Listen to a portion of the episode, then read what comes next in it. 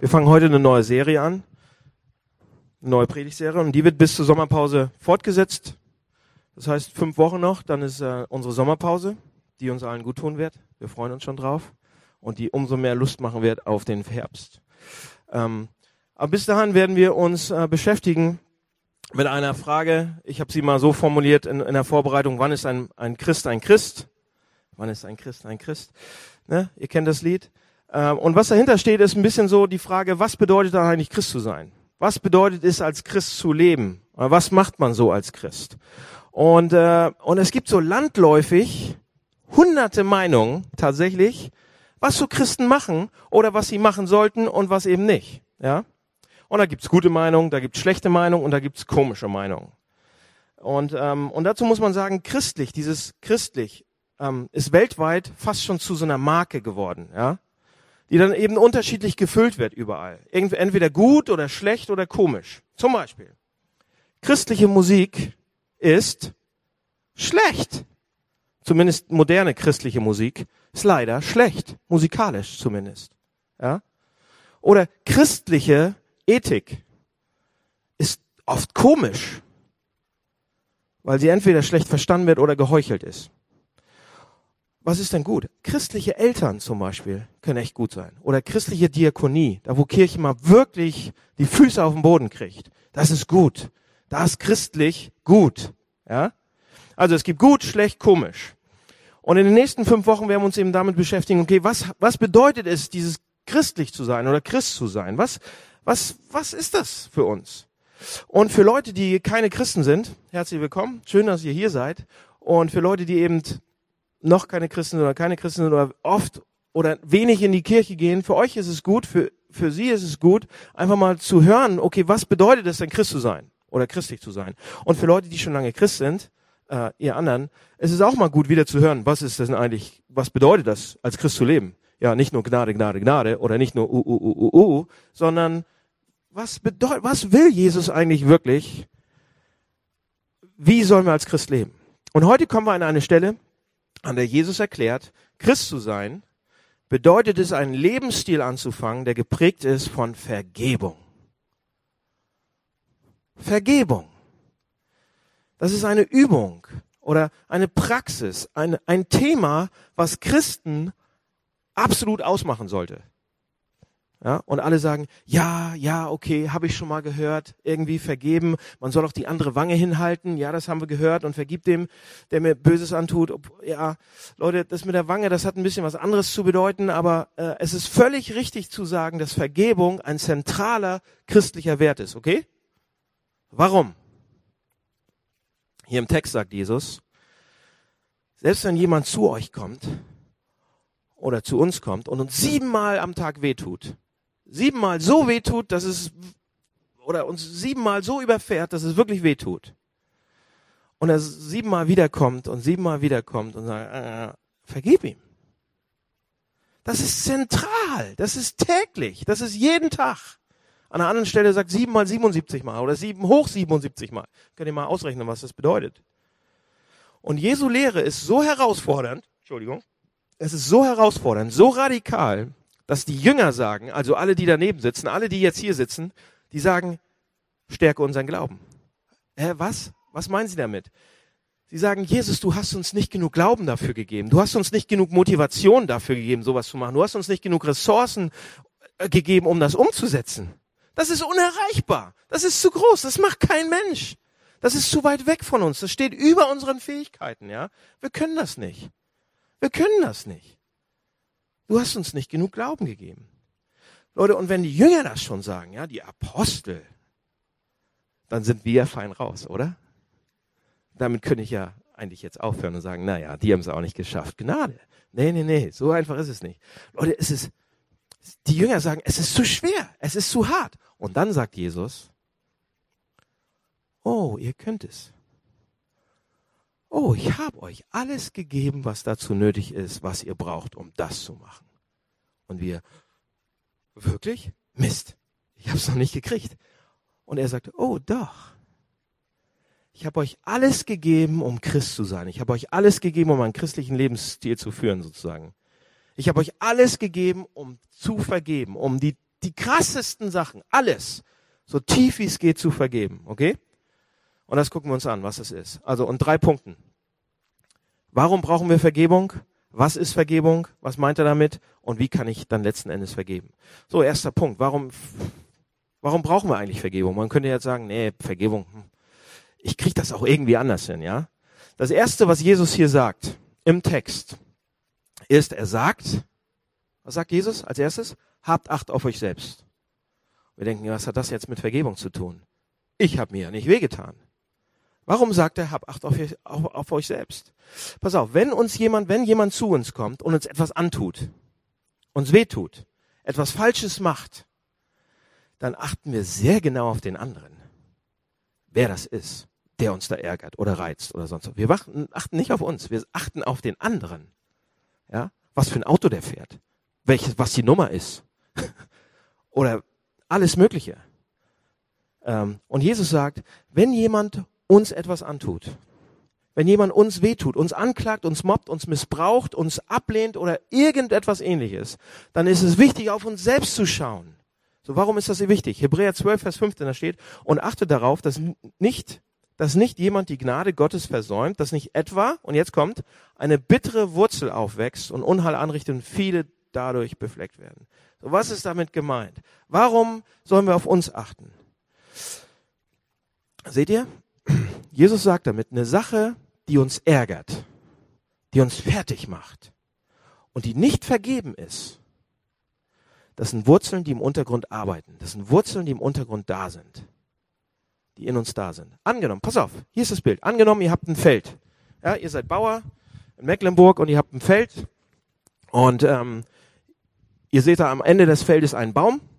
Der steht da, schöner großer Baum, Eiche.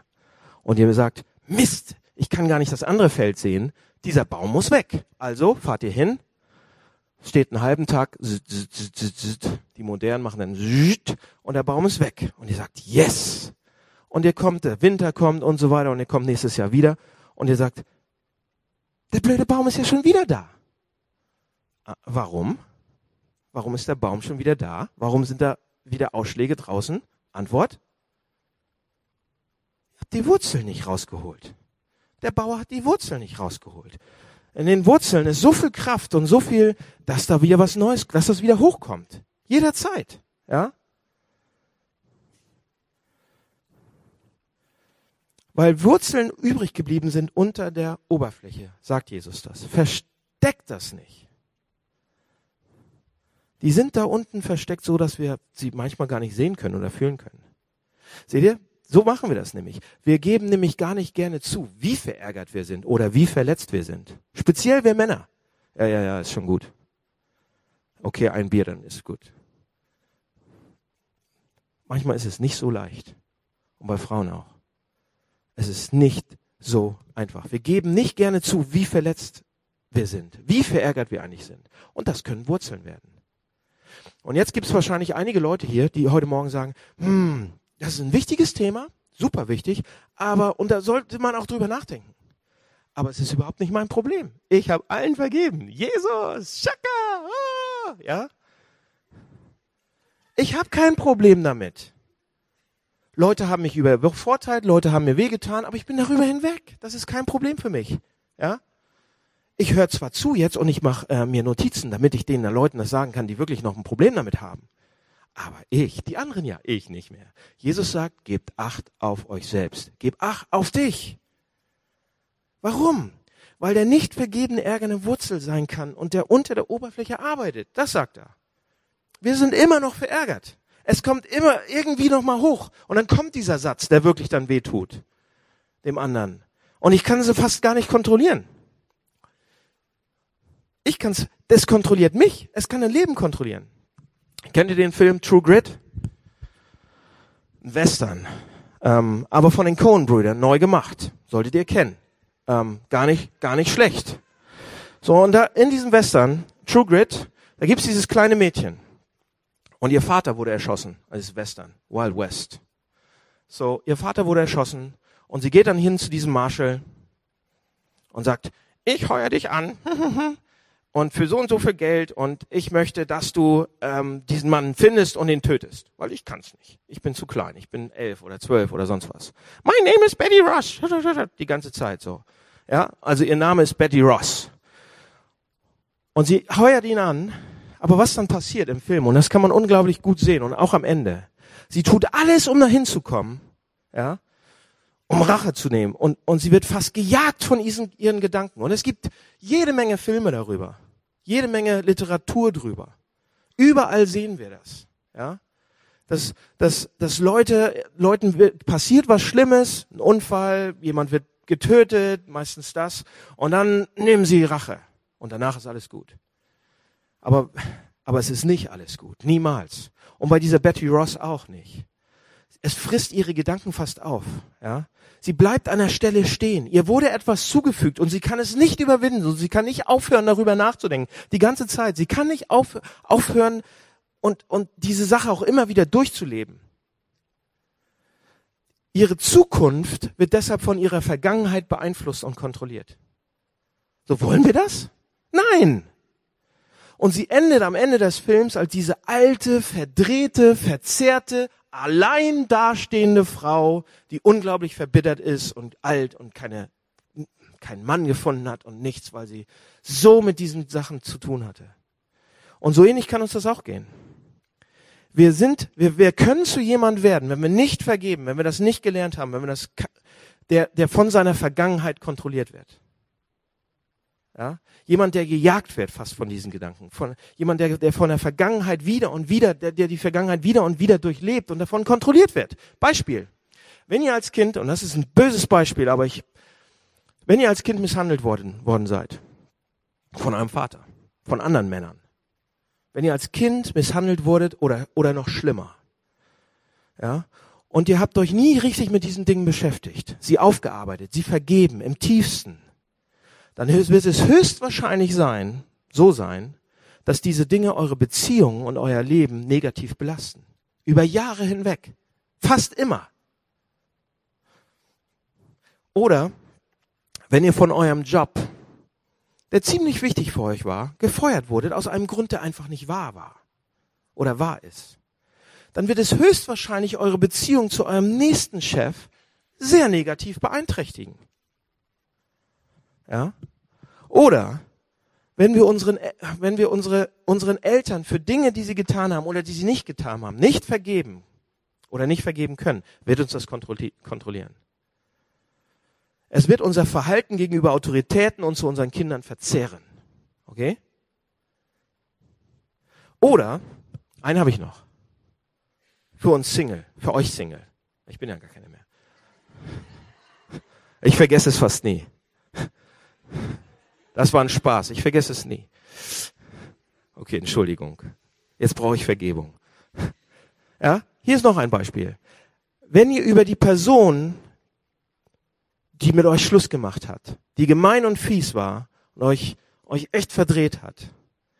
Und die macht Schluss mit euch. Wenn ihr über diese Person, die mit euch Schluss macht, nicht drüber hinwegkommt, nicht vergebt, ja, wird unsere gesamten, werden unsere gesamten Beziehungen mit dem anderen Geschlecht, das wird es beeinflussen. Die nächsten Beziehungen werden davon beeinflusst sein. Und Jesus sagt, habt Acht auf euch selbst. Habt Acht auf euch selbst.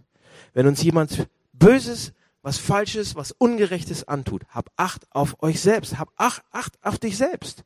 Weil, wenn wir nicht vergeben, wird's eine Wurzel werden. Okay? Es wird da bleiben. Die sich so langsam an unser Herz ranarbeitet und dann so lange, bis wir es nicht vergeben haben. Sondern das ist der Grund, warum wir es brauchen. Erster Punkt war, warum brauchen wir Vergebung? Das ist der Grund. Wir brauchen Vergebung. Leute, wir leben in einer Welt, wo wir dauernd irgendwie übervorteilt werden. Dauernd werden wir, wird jemand gemobbt. Dauernd passiert uns Ungerechtigkeit. Dauernd schneidet uns jemand den Weg. Dauernd geht irgendwas kaputt. Dauernd. Dauernd tun wir uns einander weh. Sogar den liebsten Menschen, die wir haben. Meiner Frau. Dauernd tue ich ihr weh.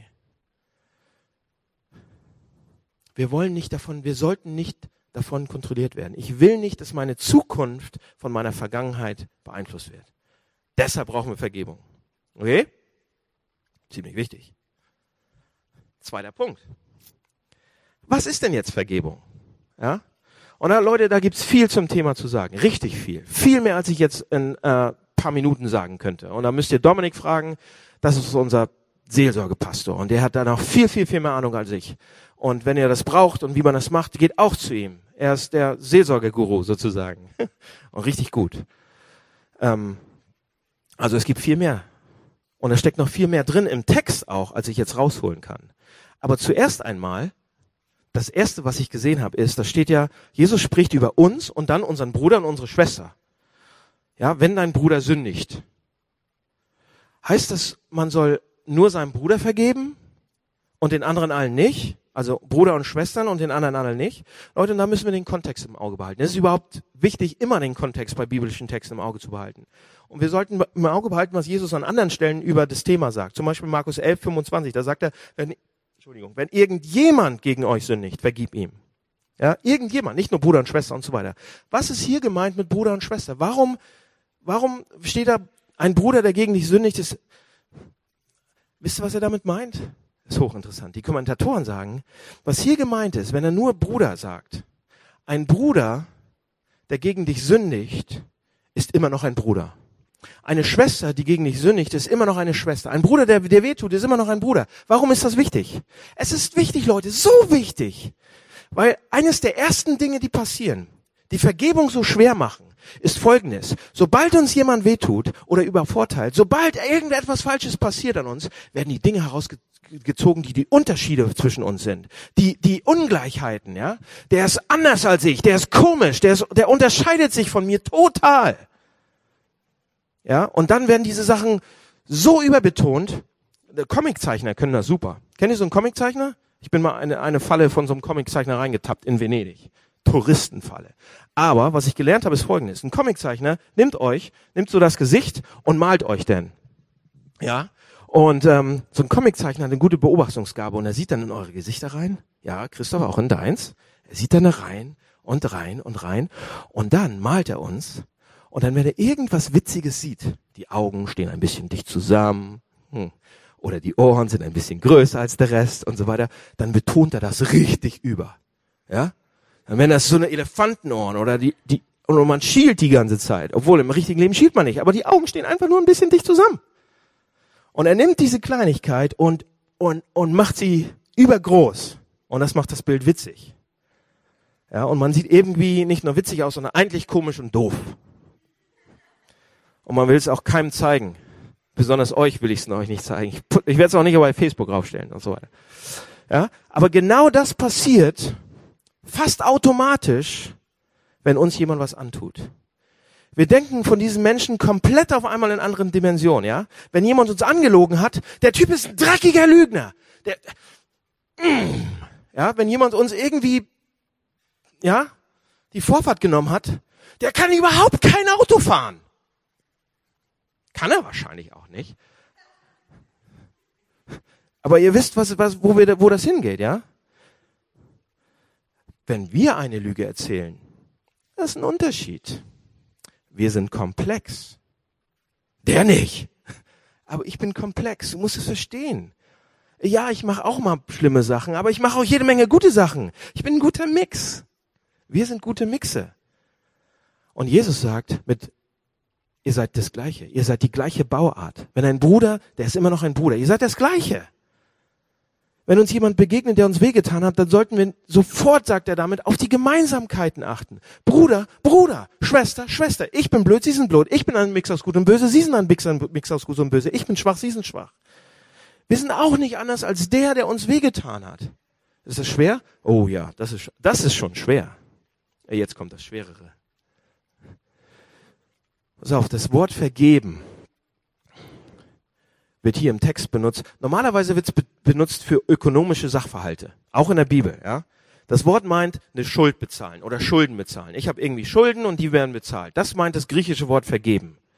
Und Jesus und das Neue Testament nehmen dieses griechische Wort vergeben und aus diesem Kontext heraus, aus diesem ökonomischen Business-Kontext heraus und benutzen es für vergeben allgemein. So, warum machen die das? Sie sagen damit, es gibt Schulden, es gibt eine Schuld. Da hat jemand nicht bezahlt. Ja? Im wahrsten Sinne des Wortes gibt es manchmal materielle Schulden, wenn nämlich mein Auto kaputt ist oder irgendwas. Ja, da hat mich jemand oder man, man, man hat mich über den Tisch gezogen und alle meine Aktien sind überhaupt nichts mehr wert und ich wurde echt betrogen, ich wurde falsch behandelt, falsch beraten und so weiter. Im wahrsten Sinne des materielle Schulden, aber es gibt auch immer eine innerliche Schuld, eine emotionale Schuld, eine Gefühlsschuld sozusagen. Das heißt, wenn irgendjemand uns etwas antut, was auch immer oder ähnlich, dann denken wir sehr schnell, die schulden mir was. Ja? Die sollen dafür bezahlen. Mit Schmerzen. Oder mit einer Million Euro dann wäre ich auch wieder okay. Ja, aber das ist so ein, die, die sollen dafür bezahlen. Kennt ihr das? Bisschen abgeschwächte Version bei euch, nicht so hart, wie ich das jetzt sage, aber ne? Wenn jemand uns wehtut, dann fühlt sich das an, als wenn die uns was schulden. So.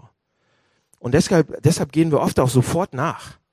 Das, das ist das natürlich, was, was wir machen, was unser Herz tut. Und dann versuchen wir sie zum Bezahlen zu kriegen. Wir versuchen, dass sie zahlen sozusagen. Und da gibt es verschiedene Wege, wie wir das machen. Oh, ihr seid gut, wir sind gut. Ganz direkt kann man es machen. Und man kann zu ihnen gehen und sagen, und, und man kann sie anschreien, schreien. Oh, ich kenne ein paar gute Leute, die sind richtig gut da drin. Ja.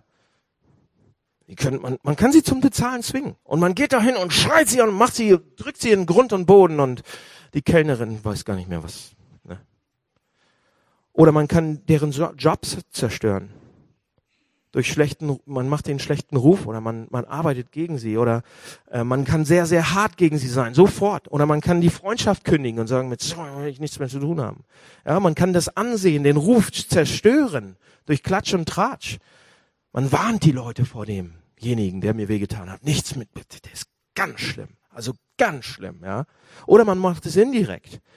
Wenn man sie sieht und alles in mir will, dass sie zahlen dafür, was sie mir angetan haben, ähm, dann, dann denkt man, oh, was die mir angetan haben, das sollen die zurückkriegen.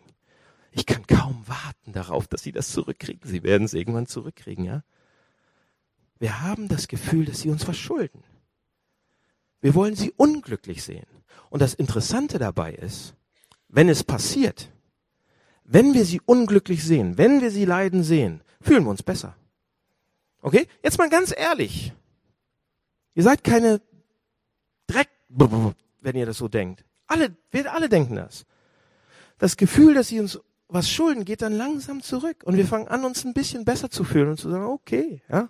Sie haben mir ein kleines bisschen wehgetan und wir wollen, dass sie wenigstens auch ein kleines bisschen irgendwie leiden oder das irgendwie auch passiert ein bisschen und dann geschieht etwas wirklich Schreckliches in den, deren Leben. Und es wird wirklich große Schmerzen und großes Leid bei denen. Das, von, das Gefühl von Schulden ist dann auf einmal weg. Das Gefühl, dass sie mir was schulden, das Verlangen nach Rache ist sozusagen auf einmal gestillt. Warum? Weil die Schuld abgezahlt ist. Sie zahlen die Schulden. Aber das wird uns verändern. Es wird uns verbiegen, wie Betty Ross. Es wird uns kalt machen, es wird uns verdrehen, es wird uns kontrollieren. Beim nächsten Mal wird es umso schlimmer. Wir werden nicht frei sein. Was ist die Alternative? Jesus sagt, wir bezahlen.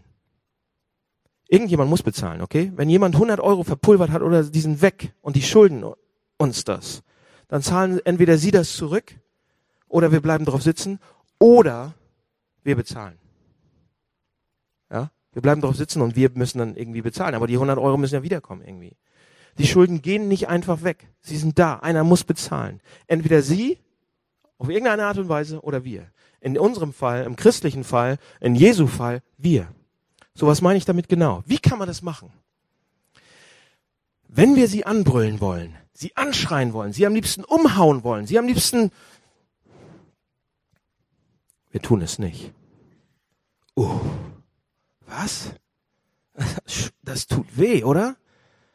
Ich will gerade loslegen und, und ich habe die besten Sätze schon mir im Kopf gemacht und da kann keiner drauf antworten und ich mach's nicht. Wenn wir jemand runtermachen wollen und ihn schlecht machen wollen, klatschen und tratschen und seinen Ruf in Stücke reißen wollen, weil er die ganze Firma ruiniert hat und so weiter, tu es nicht. Oh, das tut weh. Aber wir haben es nicht gemacht. Sagen, das ist doch nicht, was sie verdienen. Sie verdienen das und das und das und das verdienen sie. Und wir wollen sie fertig machen und oh, wir tun es nicht. Was machen wir an, anstelle? Wir beten für sie. Wir beten für ein Umdenken. Wir beten für Umkehr. Wir beten für Weisheit. So dass sie vielleicht aufwachen, hoffentlich aufwachen von dem, was sie tun. Wir beten für ihr Wohl. Oh, das tut weh. Was ist da los? Warum tut das so weh? Weil es was kostet. Das ist nicht, was wir wollen. Wenn ich vergebe, dann geht es nicht, dass ich meine Wut einfach verdränge oder ein bisschen Selbstdisziplin übe oder alles vergesse irgendwie und verdränge. Wenn ich vergebe, dann bedeutet das, dass ich die Kosten trage. Okay, vergeben heißt, ich trage die Kosten. Nur so funktioniert das. Aber Leute, wenn wir es schaffen zu vergeben, wenn wir einen Lebensstil anfangen von vergeben, dann werden wir nicht mehr gejagt. Unser ganzes Leben. Wir werden nicht verdreht werden. Wir werden es nicht nochmal und nochmal und nochmal und immer wieder durchleben müssen. Wir werden frei sein. Also warum nicht? Es kann geschafft werden. Wie? Was können wir also tun? Ich fälle eine Entscheidung. Vergebung zu garantieren. Die Schulden selber zu zahlen. Ich lasse nicht zu, dass Sie es zahlen. Ich werde die Schulden zahlen. Und wenn wir das tun, wird es wehtun wie verrückt. Und es wird uns frei machen. Es wird uns befreien. Ich brülle nicht. Ich fordere nicht, dass Sie bezahlen. Ich tue die Dinge nicht, die ich gern machen würde damit sie es zurückbekommen. Das bedeutet nicht, dass ich alle Dinge gut heiße. Überhaupt nicht, die sie tun. Es bedeutet, dass ich vergebe. Okay. Und jetzt sagt ihr, uff. Und es gibt garantiert ein paar Leute, die sagen, okay, ich will nicht vergeben, ich will eigentlich Gerechtigkeit. Ich will Gerechtigkeit. Ja? Was die Leute aber damit wirklich sagen ist, ich will, dass sie bezahlen. Der andere muss bezahlen. Sie wollen Rache. Und dabei wird man immer weitergehen, als was gerecht ist. Ja? Rache geht immer weiter, als was gerecht ist. Wenn sie dir zwei Finger abgeschnitten haben und du willst, dann willst du beide Hände und das linke Auge noch. Ja? Weil deine zwei Finger sind mindestens so viel wert. Euch hat jemand die Vorfahrt genommen, die sollen seinen Führerschein für immer verlieren. Euch hat jemand verlassen, die sollten auf dem Mond für den Rest ihres Lebens verbringen. Ja, euch hat jemand betrogen, die sollten alles verlieren, was sie jemals besessen haben, besetzen haben und ewig. Rache ist immer mehr als Gerechtigkeit. Geht immer weiter. Wenn wir auf Rache aus sind, Leute, dann ist das selbstsüchtig. Es geht nicht um Wahrheit und Liebe und Jesus. Es geht um mich. Um uns. Rache dreht sich immer nur um mich. Leute, und solange wir im Inneren nicht ganz und gar frei sind, uns nicht zu rächen, sind wir nicht ganz und gar frei von diesen Wurzeln. Die werden da bleiben, ob, die, ob wir uns gerecht haben oder nicht. Seht ihr, Jesus kommt zu mir und sagt, und sagt seit, zu mir seit Jahren, er sagt zu mir seit, seit Jahren Folgendes. Auf unterschiedliche Art und Weise, das ist ein anderes Thema.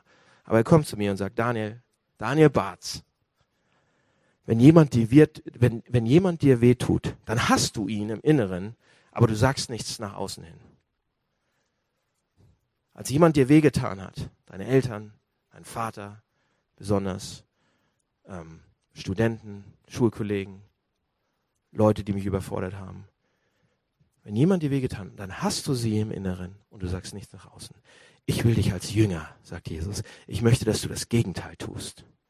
Ich will, dass du ihn im Inneren richtig vergibst und dass du nur noch Gutes für sie willst. Und dann geh hin und rede mit ihnen. Versuch sie zu überzeugen. Und die Hoffnung ist, und das kommt auch im Text raus, dass wenn ich in dieser Einstellung dahin gehe, sie sich ändern. Bruder, Bruder, Schwester, Schwester. Wenn jemand mit so einer Einstellung zu mir kommt, ist es was ganz anderes, als wenn er mich bezahlen lassen will. Oder? Und wir so sagen, oh Mann, Herr, hilf unserem Glauben. Das haben die Jünger gesagt. Was sagen die Apostel? Das ist unmöglich, Jesus, sowas zu machen. Einmal, okay, vielleicht. Siebenmal täglich? Dann bin ich ja nur noch damit beschäftigt. Was soll denn das bitte? Gib uns mehr Glauben. Wir, wir können das nicht machen. Gib uns mehr Ressourcen, gib uns eine Motivation, wie wir das machen können. Sagen die Apostel, oder? Und wir sagen auch, ey, einmal, wenn mich jemand schneidet, okay. Siebenmal täglich, dauernd, egal wie schlimm. Jesus sagt, ihr könnt das. Er sagt, ihr seid gut, ihr könnt das. Und was meint er damit? Wie ist das möglich? Letzter Punkt. Wie kann ich vergeben? Seht ihr, wir haben gehört, dass wir Vergebung brauchen. Okay? Wir wissen, wir brauchen Vergebung. Diese Seite und diese Seite auch.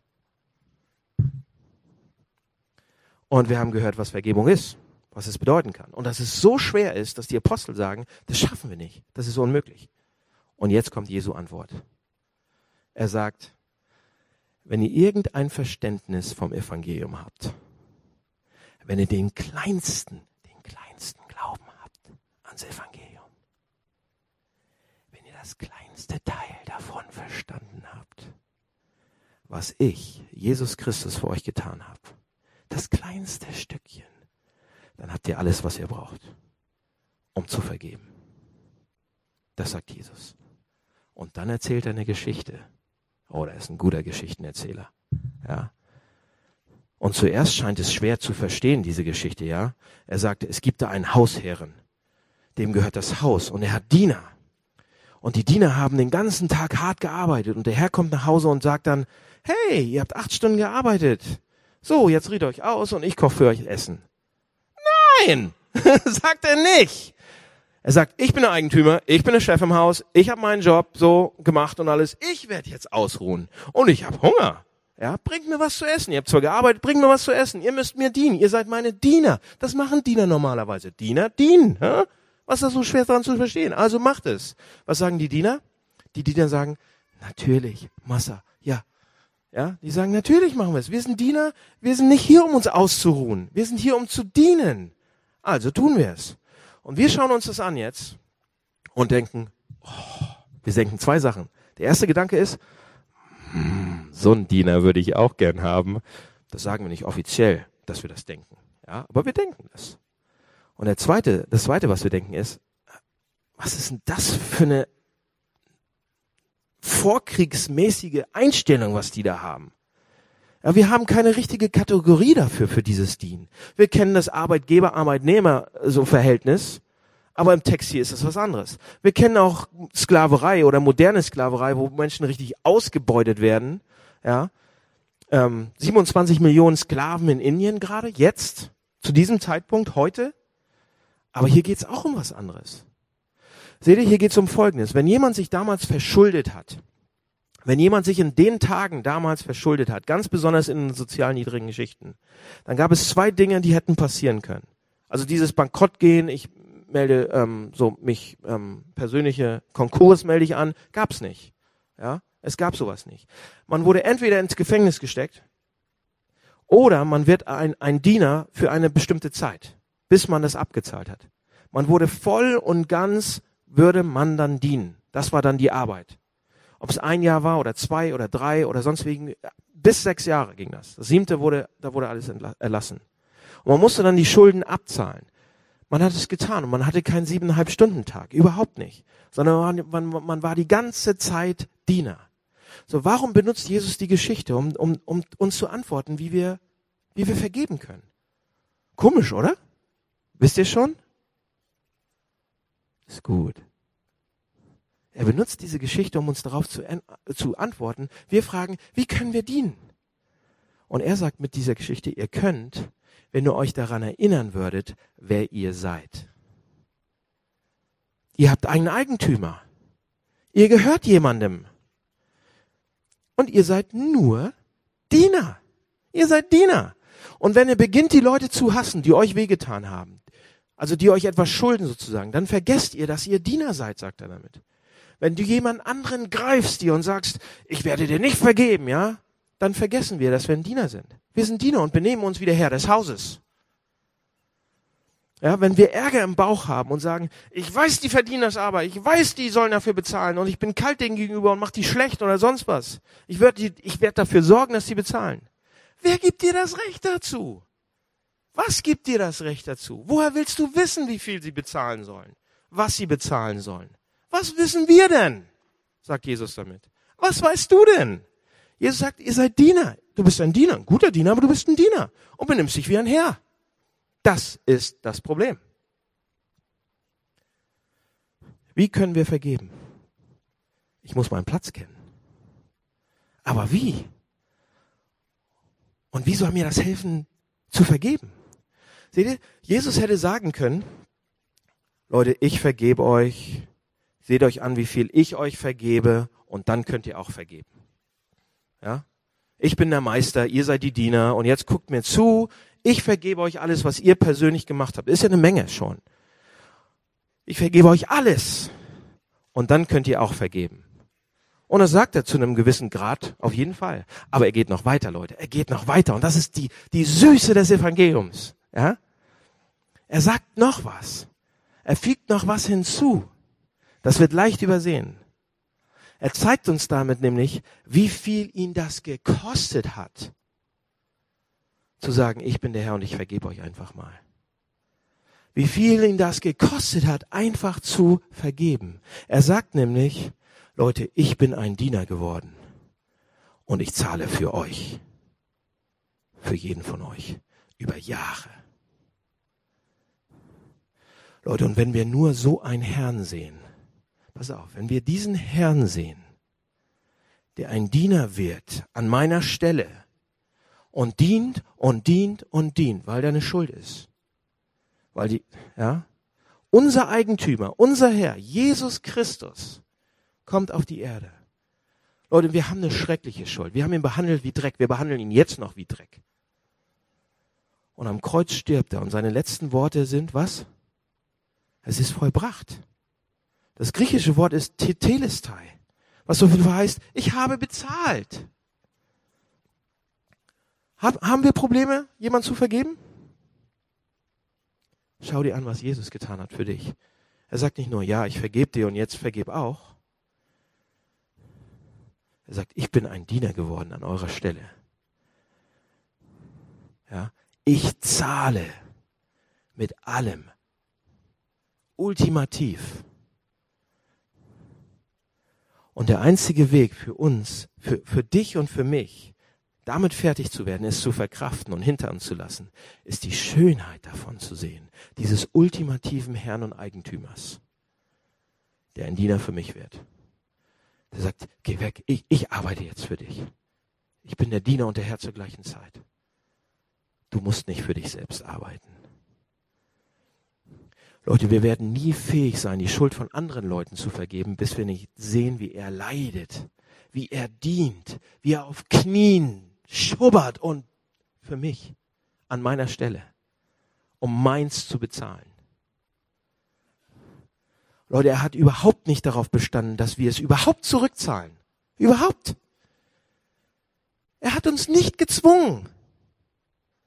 Er hat es selbst bezahlt. Alles. Dass wenn wir an uns selbst denken und sehen, was wir falsch machen und sehen, wie er uns fast wegdrückt und auf die Knie geht und bezahlt und bezahlt und bezahlt und bezahlt. Lasst euch das mal auf der Zunge zergehen. Guckt, macht einen ehrlichen Blick auf euch selbst und seht ihn. Er drückt euch weg. Er lässt euch nicht dienen. Er lässt euch nicht dienen. Oh, ihr, ihr, ihr wollt ja, ihr wollt ja ein bisschen zurückzahlen gegenüber Gott. Nee, er lässt euch nicht dienen. Er drückt euch weg. Und er sagt, ich diene. Ich diene für euch. Ich zahle für euch. So Leute, und das müssen wir sehen. Jesus sagt, wenn ihr nur wisst, wer ihr seid, dann habt ihr alle Kraft, die ihr braucht.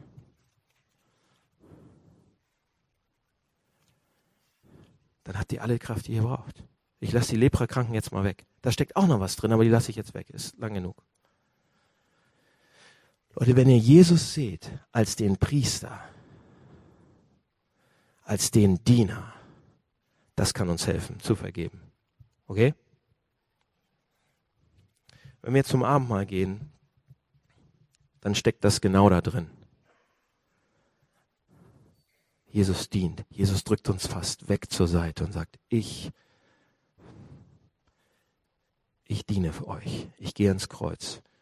Ich bezahle mit allem, was ich bin und habe. Und wenn wir das Abendmahl nehmen, freut euch dran. Und dankt ihm. Und zur gleichen Zeit bittet ihn, dass, er, dass da Kraft rausfliegt. Im Abendmahl ist da eine Mystik drin. Dass da Kraft rausfliegt für euch, denjenigen zu vergeben, den ihr vergeben müsst. Wer auch immer das ist. Auch wenn sie schon tot sind. Lass uns beten. Lieber Herr, vielen Dank für diesen Text. Vielen Dank, dass das so viel Weisheit und so viel Klarheit und so viel trotzdem Liebe dran steckt. Dass du uns nicht alleine lässt mit diesen absolut krassen Anforderungen, sondern dass du mitten im Leben bei uns stehen willst und uns die Kraft geben willst, damit wir so leben können, wie du möchtest. Lieber Herr, wir, wir wollen es träumen, dass wir so eine Gemeinde sind, so eine Kirche sind, die vergeben kann und die ansteckt, so dass andere sich vergeben in dieser Stadt. Über rassistische, über soziale, über, über Klassenunterschiede hinweg. Lieber Vater, hilf uns, das zu leben. Und hilf uns immer wieder auf deinen Sohn Jesus Christus zu gucken. Das ist so süß. Vielen Dank dafür. Amen.